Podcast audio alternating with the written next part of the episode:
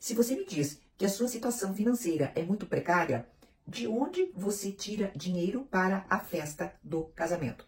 Olá! A seguidora que eu vou identificar aqui para a letra N mandou mensagem para mim embaixo no Instagram. Ela diz: Tenho 30 anos, meu namorado tem 43. Namoramos há 5 anos e meio. Há dois anos venho cobrando a ele sobre quando vamos nos casar. Há dois anos moro sozinha, tô tendo problemas financeiros ele tem me ajudado financeiramente com algumas coisas em casa. Sempre que falamos sobre casamento, ele deixa entender que não se sente pronto e que vai casar porque é uma exigência minha. Demonstrou não estar interessado com a festa e os preparativos do casamento deixou bem claro que para ele esse casamento não vai trazer muitas vantagens a ele, que a vantagem será minha por ter alguém para dividir as despesas na minha casa. Me disse que ama ser solteiro e morar com os pais dele, e que por ele moraria com os pais mais uns 10 anos. Eu disse que ele não é obrigado a casar, que podemos terminar e ele segue solteiro. Ele não aceita, diz que me ama e que vai casar só para não me perder. Pode me ajudar com um conselho, por favor? Bem, querida, não case. Não case, ele já está dando a letra para você está dando a letra de que não quer dar este passo a mais, não quer avançar nisso a mais. E o que vai acontecer?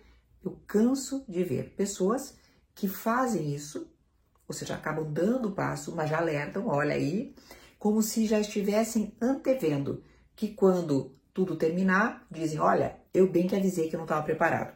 E eu estou vendo uma incongruência e eu queria que você pensasse sobre essa incongruência pelo menos eu estou entendendo como incongruência.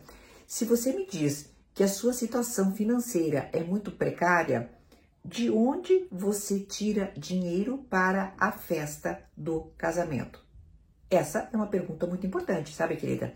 Porque você está percebendo que o, no cerne de tudo, no meio de tudo, está uma questão financeira bastante precária sua, certo? Então, a, sua, a tua situação financeira é precária seria melhor se você dividisse as despesas. Ele, inclusive, seu namorado, chega a ajudar você nas despesas. Aí, você quer converter tudo isso numa grande festa de casamento que quem vai pagar vai ser quem?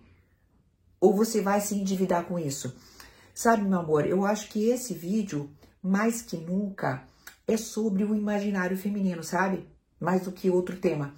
No imaginário feminino ainda se constroem essas questões referentes a casamento, aliança, vestido de noiva, eu sempre comparo a um desfile, sabe? No qual o carro alegórico principal ele tem aquele destaque que é a noiva, né? Então parece que toda mulher que quer ser noiva, ela quer ser esse destaque pelo menos alguma vez na vida. Não estou invalidando que os casamentos possam ser formalizados.